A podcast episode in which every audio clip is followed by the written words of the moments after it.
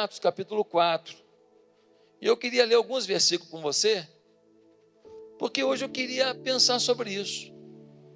Será que nós não estamos nesse ponto de inflexão? Será que nós estamos tendo uma oportunidade nessas reviravoltas da vida também, nesse final de ano, de repente, a gente ter uma atitude em relação ao mover de Deus, para a gente entrar 2020, 2020, não apenas com projetos e sonhos que envolvam a nossa vida humana, nossa vida de trabalho, nossa vida empresarial, nossa vida familiar, mas com uma, uma objetividade em relação ao mover de Deus.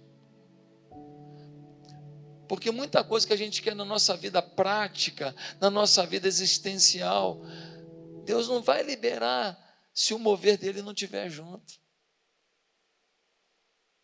Tem gente que se prosperar mais do que já prosperou, tem gente que se avançar mais do que avançou, vai achar que não precisa de Deus para nada, vai achar que pode tudo. Tem gente que vai ter que cair do cavalo, eu estou te avisando com antecedência.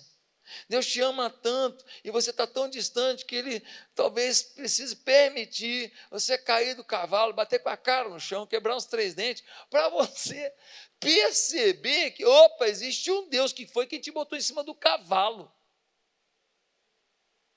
Você andava a pé, ele te deu um cavalo, te montou no cavalo, te treinou no cavalo. Você agora está galopando na vida e você não está fazendo o seu caminho de gratidão, de entrega. Por isso, Atos 4 nos ajuda a pensar em três atitudes que nós podemos ter em relação ao mover de Deus, o poder de Deus. Diz assim, Atos capítulo 4 Pedro e João perante o sinédrio. Enquanto Pedro e João falavam ao povo, chegaram os sacerdotes, o capitão da guarda do templo e os saduceus. Eles estavam muito perturbados, porque os apóstolos estavam ensinando o povo e proclamando em Jesus a ressurreição dos mortos. Agarraram Pedro e João, como já estava anoitecendo, os colocaram na prisão até o dia seguinte. Mas muitos dos que tinham ouvido a mensagem creram, chegando o número de homens que creram a perto de cinco mil. No dia seguinte, as autoridades, os líderes religiosos, os mestres da lei, reuniram-se em Jerusalém. Estavam ali Anás, o sumo sacerdote, bem como Caifás, João, Alexandre, todos os que creram os que eram da família do sumo sacerdote. Mandaram trazer Pedro e João diante deles e começaram a interrogá-los: com que poder ou em nome de quem vocês fizeram isso? Então Pedro, cheio do Espírito Santo, disse-lhes: autoridades e líderes do povo, visto que hoje somos chamados para prestar contas de um ato de bondade em favor de um aleijado, sendo interrogados acerca de como ele foi curado, saibam os senhores e todo o povo de Israel que, por meio do nome de Jesus Cristo, o Nazareno, a quem os senhores crucificaram, mas a quem Deus ressuscitou dos mortos, este homem está curado diante dos senhores. Este Jesus é a pedra que vocês, construtores, rejeitaram e que se tornou a pedra angular. Não há salvação em nenhum outro, pois debaixo do céu não há nenhum outro nome dado entre os homens pelo qual devamos ser salvos.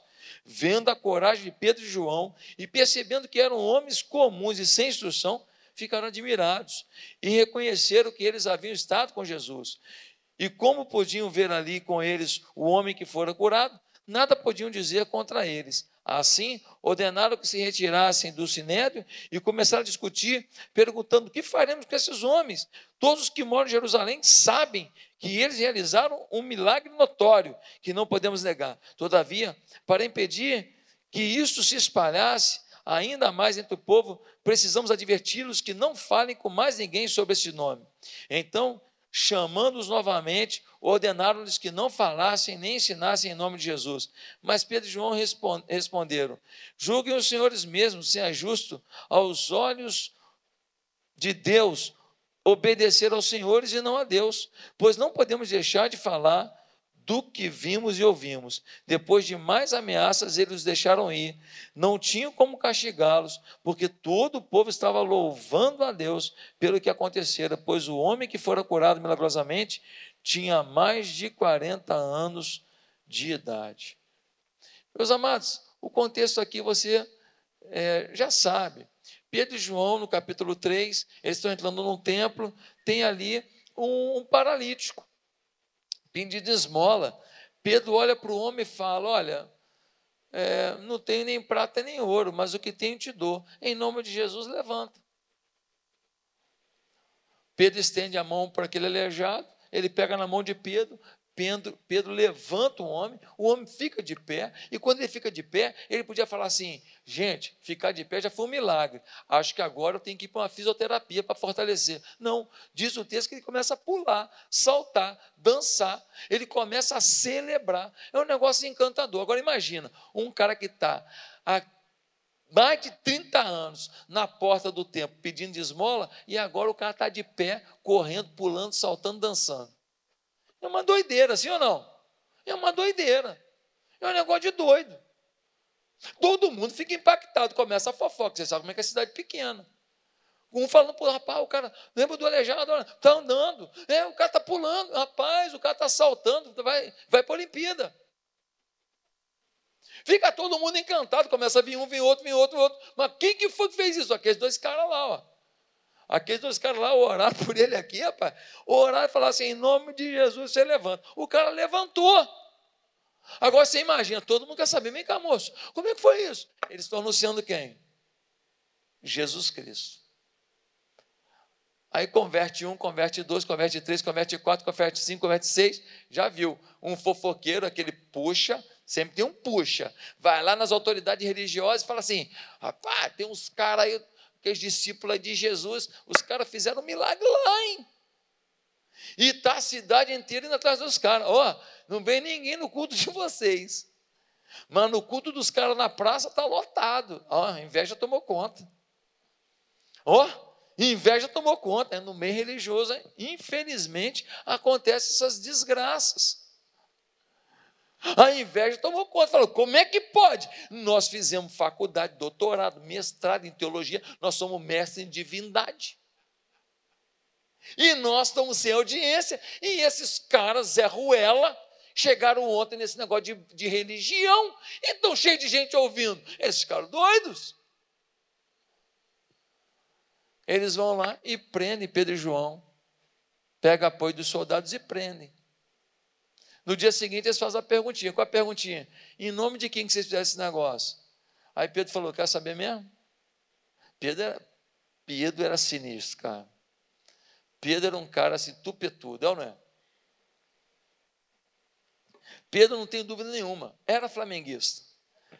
É um cara que lida com os campeonatos, com as vitórias o tempo inteiro. Não é possível. Porque Pedro vira para os caras e fala assim: quer saber mesmo? Olha, é, quem fez isso aí foi o Jesus que vocês mataram.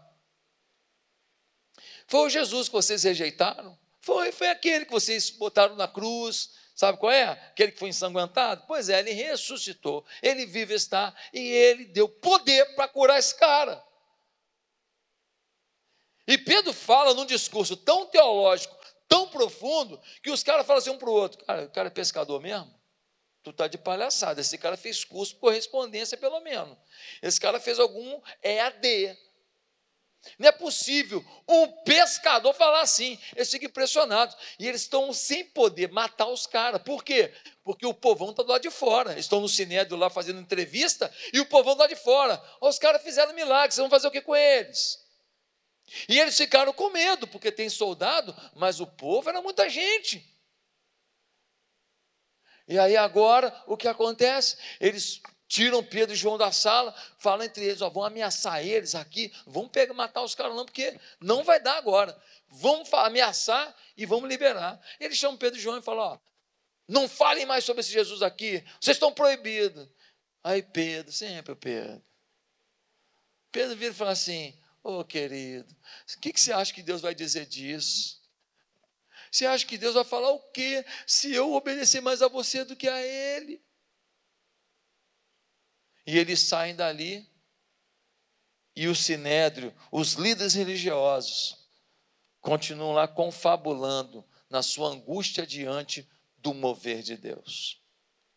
Queridos, nós vemos algumas atitudes aqui em relação a esse ponto histórico, esse momento histórico, em que tudo aquilo que Jesus anunciou que aconteceria na vida dos discípulos, agora virou realidade. Jesus falou: vocês vão ter poder para fazer coisas maiores do que eu fiz. Jesus tinha dito: vocês terão uma capacidade extra dada pelo Espírito Santo, que será maior do que a minha presença física aqui, porque eu estou circunscrito fisicamente, mas quando eu for o Pai, o Pai vai mandar o Espírito Santo e ele vai habitar vocês. E quando ele habitar vocês, aonde vocês estiverem, eu estarei. Eu não vou estar em Jerusalém e vocês em Jericó. Aonde vocês estiverem, eu vou estar lá. E agora é o ponto de inflexão, é o momento histórico, é o momento em que aquilo que Jesus anunciava se traduz em realidade. Agora, um paralítico é curado. O homem começa a glorificar a Deus. O mover de Deus toma a cidade. Agora a pergunta é: que atitude que nós podemos ter diante disso? Primeira atitude: são os que permanecem religiosos, mas não tentam provar do mover, porque são carnais. Diante de um milagre tremendo, os líderes religiosos entravam e saíam daquele templo o tempo inteiro, viam aquele homem morto nas suas pernas, paralisado nas suas pernas viram isso tudo. Eles poderiam ter buscado um milagre na vida do homem, nunca procuraram.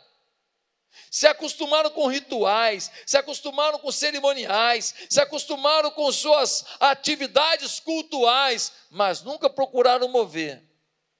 Nunca. Por quê? Porque eles são carnais. Não tentaram provar do mover. Aí quando Pedro e João promovem o mover, qual a atitude deles, gente? A atitude deles diante daquilo é que eles não tentam provar do mover, porque são crentes carnais, são religiosos carnais. A vida deles é feita de vinda à igreja, de participação nas coisas, de pagar uma oferta, de pagar um dízimo, eles não doam, eles simplesmente amolecem um pouco das suas é, é, crenças negativas, um pouco das suas síndromes existenciais. Eles, na verdade, não experimentam esse mover de Deus, essa alegria de Deus. Diante do mover, os caras que viram tudo, viram aquilo acontecendo, viram aquele homem parado ali sendo carregado, e agora vê um homem pulando, saltando. Nem assim eles quiseram provar. No versículo 13, eles notam que os discípulos são diferenciados, eles notam que os caras são é, é, pessoas simples, mas que falam com uma autoridade danada. Nem assim eles querem provar desse mover. Mas que mover é esse que faz pescador falar como gente sábia, culta, inteligente? Você já conheceu gente assim, né? Gente simples, que não tem estudo, que tem uma sabedoria para falar inacreditável, sim ou não?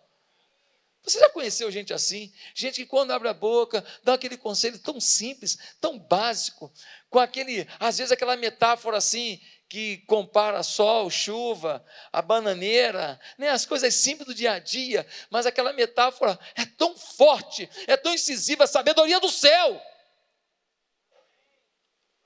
Mas eles não quiseram provar disso. Eles entravam e saíam, viu o homem lá, nunca tentaram curar. Agora eles entram e saem e não vê o homem lá. E não quer provar desse poder que mudou a vida desse homem. Depois eles entrevistam os caras. Os caras falam com autoridade. Eles não querem provar do poder que emana da boca desses homens. Sabe de uma coisa?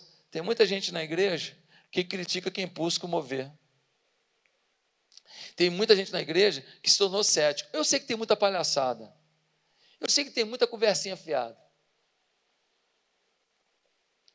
Esse negócio de revelação, então, como tem gente mentirosa, eu sei disso. Agora, você desacreditar, você não acreditar, você não querer o poder, Nessa área de cura, eu sei que tem muito, muito fake news, tem, tem, mas você não acreditar, você não vê os milagres que acontecem no nosso contexto de igreja o tempo inteiro, você não perceber que você pode ser um instrumento de cura, que a sua oração pode mudar o rumo de alguém, que um câncer pode sumir na mesma hora, você não acreditar, aí não, aí não.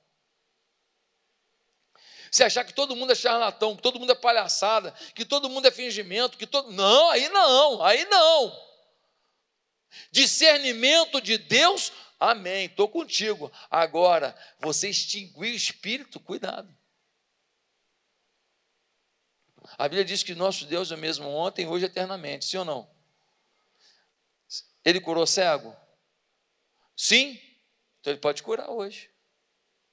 Ele levantou morto? Ele pode levantar hoje. Ah, pastor, mas hoje nós temos ferramentas que eles não tinham na época, nós temos tratamentos que eles não tinham na época. Sim, sim, é verdade, nós temos muito mais coisa para utilizar também. Isso não esvazia a necessidade do milagre. Porque se os tratamentos fossem suficientes, não morria mais ninguém de câncer. Ah, pastor, mas Deus usa muito fulano na área da cura. Pô, que bom, parabéns para ele. Mas sabe por que não te usa? Porque você não crê. Nós oramos por cura, por milagres. Sabe como muitas vezes? Senhor, estou te pedindo aqui. No entanto, ó Pai, ó Jeová, que seja feita a tua vontade. Irmão, quando eu estou pedindo para alguém ser curado, eu estou pedindo a minha vontade. Eu me submeto ao que Deus quiser. Eu não tenho nenhuma rebelião se Ele não me ouvir. Eu não vou me sentir enfraquecido. Mas esse papo de ficar com medo de pedir, e ainda mais está orando assim na frente dos outros, a gente ora assim, é Senhor, porque a gente sabe também que tu tem propósito, às vezes, na morte do miserável. É, Senhor, às vezes, é, às vezes o Senhor vai fazer uma coisa maior se ele não for curado. Gente, olha só, ninguém está pedindo sua explicação, está pedindo a sua oração. Você quer dar aula? Vai para a escola. Você tem que orar, pedir o que está no teu coração. Ouvir ou não ouvir é com Deus, se submeter é com você. Nossas orações têm que ser uma oração de enfrentamento da nossa carnalidade, uma oração de determinação da nossa fé. Mas, pastor, mas não tem coisa que você ora que não aconteceu? Tem, ora, tem coisa que eu oro que não aconteceu. Tem, muitas. E aí? E aí, o senhor não fica enfraquecido? Sim. E aí, o que você faz? Eu luto contra a minha fraqueza. Falo, Senhor, eu só vou continuar orando, hein? Não é porque tem dois anos não respondeu que o senhor vai ficar livre de mim, não. Eu continuo acreditando. Irmãos, você quando olha para tudo isso que Deus está fazendo na vida da nossa igreja, deixa eu te contar uma coisa. Vou te contar uma coisa que você não vai acreditar. Eu recebi um convite agora da embaixada do Emirados Árabes. Vai ter um evento pela pacificação dos povos muçulmanos. Eu recebi um convite para ir como um dos representantes do Brasil nesse evento, lá em Abu Dhabi, com direito à fala. 22 povos árabes. Irmão, tem noção que esse conflito dos povos árabes é um dos maiores problemas que o planeta enfrenta. Tem noção que as possibilidades de guerra, as possibilidades de, de crises, passam por isso o tempo inteiro, e Deus dando a oportunidade de estar junto, de falar: Nós amamos vocês.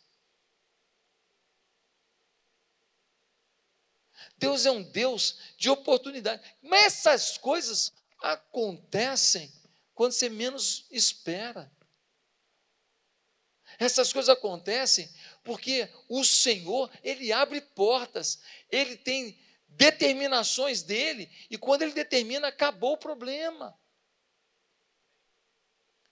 Não adianta a gente se frustrar porque uma coisa não deu certo. Uma coisa não deu certo, Deus está abrindo outra porta, um outro caminho, uma outra chance. Deus é que sabe onde bota as pedras do tabuleiro para dar o checkmate. Não é na hora que eu quero, nem o que eu imaginei. Quando que eu imaginei de um negócio desse? Muito doido. Quando o cara falou aqui, eu falei, pô, vou falar pelo telefone, porque eu não estou acreditando nesse negócio, não, hein? Ontem ele veio aqui me trouxe o convite oficial. O nosso Deus, o nosso Deus, está nos dando oportunidades de revelar o amor de Cristo para todas as pessoas, independente do seu credo, da sua raça, da sua origem. Nossa igreja está ajudando os refugiados venezuelanos. Coisa maravilhosa, ajudar essa gente sofrida. Todo dia sai alguma coisa na nossa igreja, na mídia, todo dia alguma coisa que sai. Todo dia que eu digo, quase todo mês. Oportunidade que a gente está tendo de revelar nossos princípios, nossos valores para essa nação. Quando que a gente imaginou essa oportunidade? Meus amados, meus queridos irmãos, nós precisamos entender que o pior de tudo é que quem é religioso sem provar do mover acaba tentando sufocar o mover. Porque eles não tinham mover e não queriam provar do mover, falaram para Pedro e João: calem a boca, não falem mais nada. Se você não provar do mover, você começa a ser inimigo do mover. Quando a gente foi comprar essa propriedade aqui, para construir isso que serve a todo mundo, que está no seu nome, está no nome da Igreja Batista Atitude. Eu morro um dia, isso aqui continua. Seu neto vai ser pastor aqui no meu lugar, talvez você nem sabe. De repente você tem um, um cara que nem dá o dízimo, não sabe, que não está dando dízimo na igreja, que o seu neto vai ser o pastor presidente. Aí você vai passar vergonha, hein? Que o seu neto vai levantar toda a sua ficha.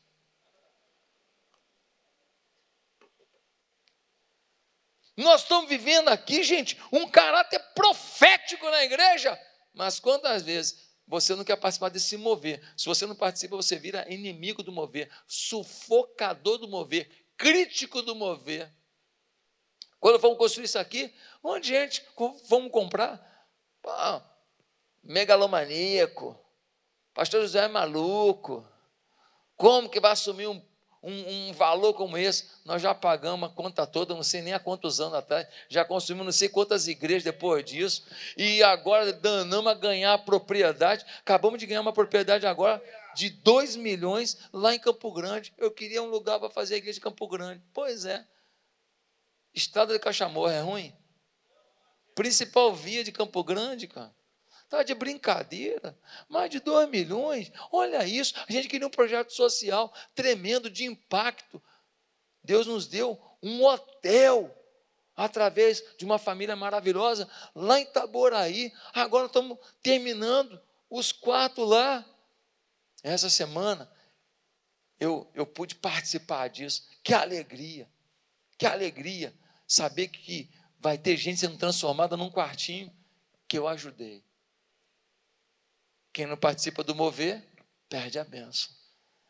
Eu quero participar do mover. Eu quero participar. Eu não quero que Deus me deixe de fora do que Ele está fazendo. Mas tem gente que está na igreja, a creche acontecendo, o centro de reabilitação acontecendo, os cultos acontecendo, as células acontecendo, o ministério de família acontecendo, e ele fora do mover. Segundo lugar, diante do mover, tem os que decidem provar do mover. No versículo 4, tem uma informação tão legal, gente. Olha o versículo 4 que vai dizer: vai dizer assim, ó. Mas muitos dos que tinham ouvido a mensagem creram, chegando o número dos homens que creram a perto de 5 mil. Deixa eu te perguntar. Pouquinho tempo antes, teve a descida do Espírito Santo, dia de Pentecoste. Atos capítulo 2. Quantas pessoas se converteram? Hã? Quantos? 3 mil. 3 mil, não foi? Agora, alguns dias depois, aconteceu mover. Um milagre espantoso. Duas mil pessoas falam assim: Eu quero se mover. A igreja daquela época, quem fala assim, não, só gosto de igreja pequena. É, irmão, então rasga a Bíblia. Esse papo que só gosta de igreja pequena é, não tem nada a ver. Nós devemos, devemos gostar de relacionamentos. E por isso nós temos as células. Quem não está numa célula não está participando desse mover de relacionamentos. A maioria dos milagres aqui na igreja acontecem nas células. Agora, quantidade de gente não é problema para o evangelho. Duas mil pessoas se agregaram à igreja depois do mover, duas mil falaram assim: Jesus Cristo é o Senhor, Ele levanta aleijado, Ele tem todo o poder, eu quero esse poder na minha vida. Duas mil pessoas. Você está entendendo o que está acontecendo aqui? Quantos que têm visto pessoas transformadas pelo poder, mas estão aí de picuinha, de preguiça, e não estão provando do mover. Aqui duas mil pessoas quiseram provar do mover. Quando a gente mudou para cá, nós estávamos com três cultos lá no Rio Mar. E não estava cabendo mais. Entre o culto de cinco, de sete e meia, ficava uma fila de gente atravessando duas ruas que tem em frente à igreja lá do Rio Mar. Duas ruas assim, esperando o culto. Aí quando acabava o culto, era aquela multidão saindo, a multidão entrando, um se esfregando no outro. Rapaz, pensa num negócio louco. E eu lá fora dizendo assim: não vai embora não, não vai embora não. Eu vou arrumar um lugar para você, não vai embora não. Não vai não, fica aí, por favor, por favor, fica aí. Eu implorando para as pessoas não ir embora. Era assim que acontecia. Aí eu fiz uma profecia. A profecia foi: ó, em seis meses nós vamos ter 500 pessoas a mais na igreja. Não, em três meses, nós vamos ter 500 pessoas a mais na igreja. Lembra que eu falei isso no púlpito? Eu falei, irmãos, quando nós mudamos para a sede nova, vai ter em três meses 500 pessoas a mais na igreja. Pois é, eu errei. Em seis meses tinha duas mil pessoas a mais aqui. Em seis meses, nós estávamos perdendo gente que a gente nem sabia mais. Gente que chegava lá não conseguia entrar. Que, lembra que a gente estacionava num terreno que estava cheio de burro? Os burros corriam atrás dos outros. É ou não é?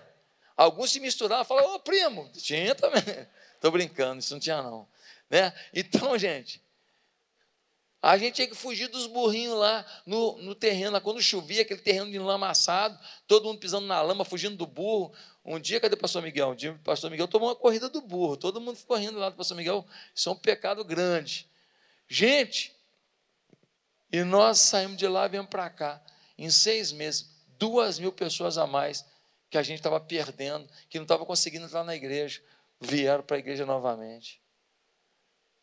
É uma coisa de louco quando o mover de Deus está acontecendo. Nós precisamos querer o mover. Você não pode ser mais um crente, um crente salsicha. Sabe o que é crente salsicha? Água de salsicha. Crente água de salsicha. Água de salsicha não serve para nada. Tu já viu alguém falar assim, pô, vou guardar essa água de salsicha para beber depois. tu já viu isso na tua vida? Já viu isso? Não, vou guardar essa água de salsicha aqui para temperar o arroz. Rapaz, aquele gosto é horrível. Ninguém vai guardar água de salsicha. Tem crente que a água de salsicha não está servindo para nada. Irmão, está na hora de você ser picanha. Dá sabor ao mundo, amigo. Está na hora de você ser sal da terra, luz do mundo. Mas em terceiro lugar, mas para quem decide provar do mover, é preciso ter certas posturas. Primeiro, busque o enchimento do Espírito. Busque o enchimento do Espírito. Se você só quiser ser um crente bom e você não buscar o enchimento do Espírito Santo, vai ficar difícil. Você precisa realmente ter um confronto com o Espírito Santo, dizendo: me enche, Espírito Santo, me enche, Espírito Santo. Bota lá, essa casa. Bota lá e começa a clamar, meu irmão. Começa a clamar e falar: me enche, Espírito Santo, me enche, Espírito Santo, me toma, Espírito Santo, me invade, Espírito Santo. Eu preciso de Espírito Santo. Vem sobre a minha vida, Espírito Santo. A Bíblia diz: enchei-vos do Espírito Santo, não é isso? E não vos embriagueis com vinho no qual há dissolução, mas enchei-vos do Espírito. Efésios 5,18. Olha o paralelo aí, ó. Bebida, não, não vos embriagueis com vinho, mas enchei-vos do Espírito. Por quê? Porque o vinho deixa você embriagado, deixa você dominado pelo álcool. O paralelo é, mas enchei-vos do Espírito, dizendo: olha, se embriague do Espírito, fique tomado pelo Espírito, fique sob o controle do Espírito. Um é o controle do álcool, o outro é do espírito. Um só faz droga, o outro faz beleza. Um fala besteira, o outro fala coisa divina. Um mente, o outro fala a verdade. Um causa dano, o outro perdoa. Você tem que se encher do Espírito. Você tem que, o que mais? Você tem que ter vida devocional diária. Vida devocional diária, irmão. Se eu não leio Bíblia todo dia, eu fico fraco.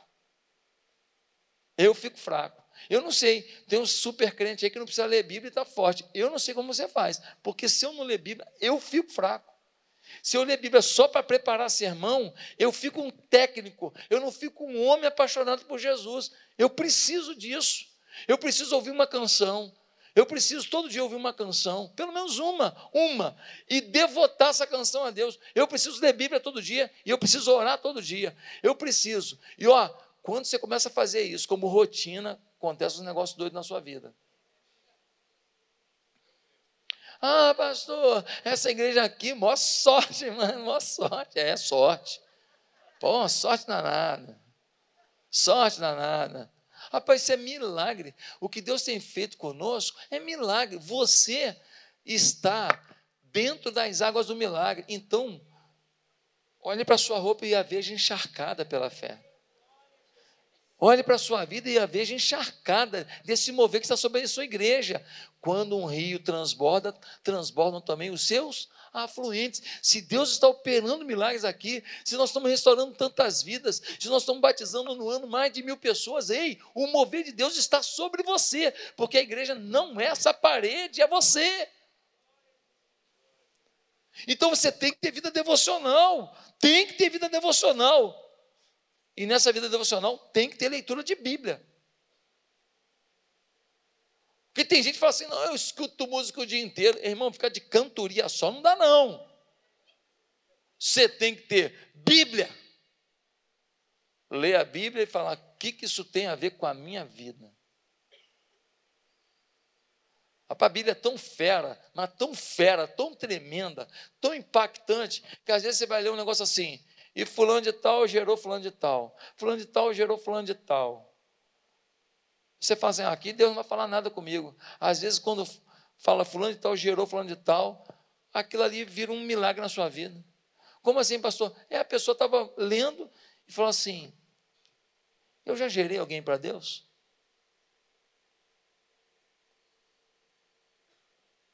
Às vezes a pessoa está lendo uma genealogia, fulano gerou fulano, que gerou ciclano. Às vezes, lendo uma genealogia, ele pensa assim: Esse nome aqui, eu conheci uma pessoa que tinha esse nome. Aonde que ele está hoje? Será que eu posso buscá-lo de volta? Deus fala da maneira que quiser, numa genealogia. Deus numa vírgula fala, Deus numa palavra fala. Gente, nós precisamos ter isso. Tem gente que até entendendo errado o texto, Deus fala cara interpreta errado o texto, e aí ele interpretou que aquele texto não diz isso. Outra parte da Bíblia fala, aquela não. Entendeu tudo errado, mas fala, bom, agora, agora eu entendi. Isso aqui nem acontece comigo de vez em quando. Pastor, naquele dia que no culto o senhor falou assim, tal, tal, tal. Eu fico pensando, pô, nunca falei isso, irmão. Aí eu fico pensando, eu falo para ele que eu não falei, ou eu deixo ficar, tá tudo bem. Quantas vezes eu falo, cara, o Espírito Santo que falou com ele, porque eu não falei isso. Eu nem sabia disso. Ninguém me contou. Terceiro e último lugar para terminar, irmãos. Diante do mover de Deus, tem os que, porque são carnais, não querem provar. Tem os que querem provar. E tem os que querem ser canal para que esse mover se espalhe. Uns são carnais, não querem provar outros querem provar, e outros querem ser canal para que esse mover se espalhe. É o que a gente vê no versículo 19 e 20, que a gente leu aqui. Julguem os senhores mesmos, se é justo aos olhos de Deus obedecer aos senhores e não a Deus, pois não podemos deixar de falar do que vimos e ouvimos. Pedro João fala assim: cara, deixa eu te falar, depois que eu provei do mover, provei do mover, eu não aguento só ter o mover na minha vida, Eu quero ser um instrumento para que o mover vá mais longe. Eu quero ser alguém que está aliançado com esse Deus para que o mover vá mais longe. Eu quero experimentar esse mover e quero que os outros experimentem também. Eu quero ver o mover tomando o ambiente. Querido, onde você vai, tem que chegar um mover. Pastor, explica melhor o que é mover. Mover é uma vida que chama atenção, espiritualmente falando.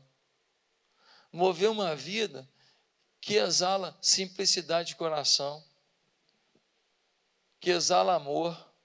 Ontem eu fui pregar lá no morro do Dona Marta. Aí cheguei lá para pregar no morro do Dona Marta. Aí o pastor falou assim: Vamos lá na boca de fumo orar com os caras? Eu falei: Vamos.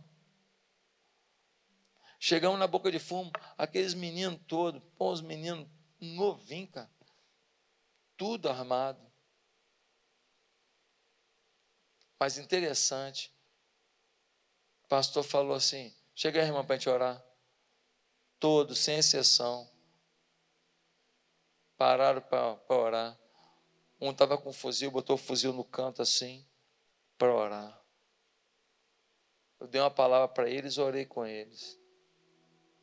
Amanhã eu vou pregar lá no QG da Polícia Militar. Um dia prega para bandido, outro dia para policial. Assim é a vida de um pastor. Um dia prega no enterro, outro dia no casamento. Assim é a vida do servo. Um dia chora com os que choram, outro dia come picanha, ri, dá gargalhada, joga futebol e mergulha na piscina com os que se alegram. Você tem que ser parte disso. O chamado pastoral não é exclusividade dos caras de carteirinha que fizeram o seminário. Chamado pastoral é para cada pessoa. Deus só vai mudar o mundo se mudar você. Porque tem gente no mundo que só você vai ter acesso para mudar. Tem pessoa no mundo que se você não falar, deixa eu te falar com toda clareza, ele vai para o inferno. Tem gente no mundo que, se você não for exemplo para ele, ele vai para o inferno. E você é culpado. E o pior de tudo é que você está na igreja às vezes, mas não está vivendo uma vida legal. Ah, mas o pastor Josué me olha e pensa que eu sou crentaço. Deixa eu te falar, me enganar é mole. Quero ver enganar Deus, mané.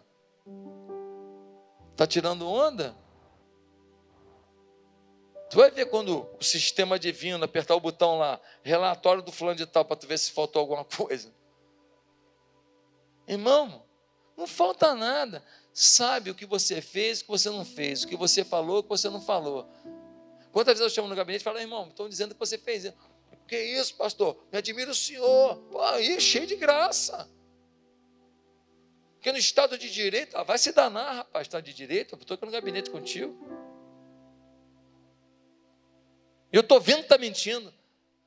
Já chegou o ponto no gabinete, eu falo assim, fulano, faz o seguinte, vai para casa com a tua mentira, um dia você vem aqui para me contar a verdade. Um ano depois, a pessoa voltou no gabinete, pastor, eu vim aqui para contar a verdade um ano depois, depois que tomou muita bordoada, porque quem está no pecado, quem está na mentira, meu amigo, não tem jeito, mas se você conhece o Evangelho, vai ter, vai ter retaliação, vai ter dor, não tem jeito. Você nasceu para brilhar, você não nasceu para escurecer o mundo, você nasceu para grandeza de Deus e não para as migalhas do inferno. Você nasceu para ser objeto da glória, não objeto do fracasso, pelo amor de Deus, gente. Então, nós você tomar uma posição, se ver como Deus te vê. Você não tomar jeito, sabe o que acontece? Daqui a pouco, cara, alguém aqui na igreja fala um negócio para você, você fica chateadinho com a pessoa, sai da igreja. Estou cansado de ver essas palhaçadas. Já desse encontrei com um no, no, no shopping. Aí eu olhei dentro de uma loja e vi a pessoa assim. Falei, eu conheço. Fui lá, entrei na loja, fui lá, ô fulano, tudo bem? Você está sumido da igreja? A lágrima desceu na hora, o senhor lembra de mim?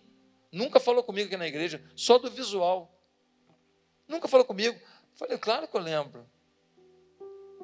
Ah, que eu me chateei. Falei, ah, você se chateou. Tem 12 mil lá, tu chateou com um, aí tu ficou chateado. Tá, e quem você chateou? Tua mãe já te chateou? Já foi embora. Uma vez eu devia ter uns seis anos, me aborreci com meu pai e com a minha mãe. Falei, vou embora. Eu tinha uma bicicletinha com rodinha. Pô, fui lá, peguei uma bolsa das sendas. Pô, botei minha roupa toda dentro da bolsa. Botei tudo lá, pendurei uma bolsa da senda de um lado, não sei se era senda ou a casa da banha. Botei uma de um lado, botei uma do outro, aquela de papelão. Você lembra daquela de papelão? Botei uma de um lado da outra, pô, tinha assim um, um negocinho branco com o guidãozinho vermelho. Me lembro até hoje. Bicicletinha amarela. Botei ali, estou indo embora. Meu pai, então pode ir. Voltei. Voltei. Está na hora de parar de ser criança. Está na hora de crescer. Está chegando no final do ano e Deus está querendo de você uma atitude, uma postura, porque Ele quer te abençoar. Ele quer te abençoar.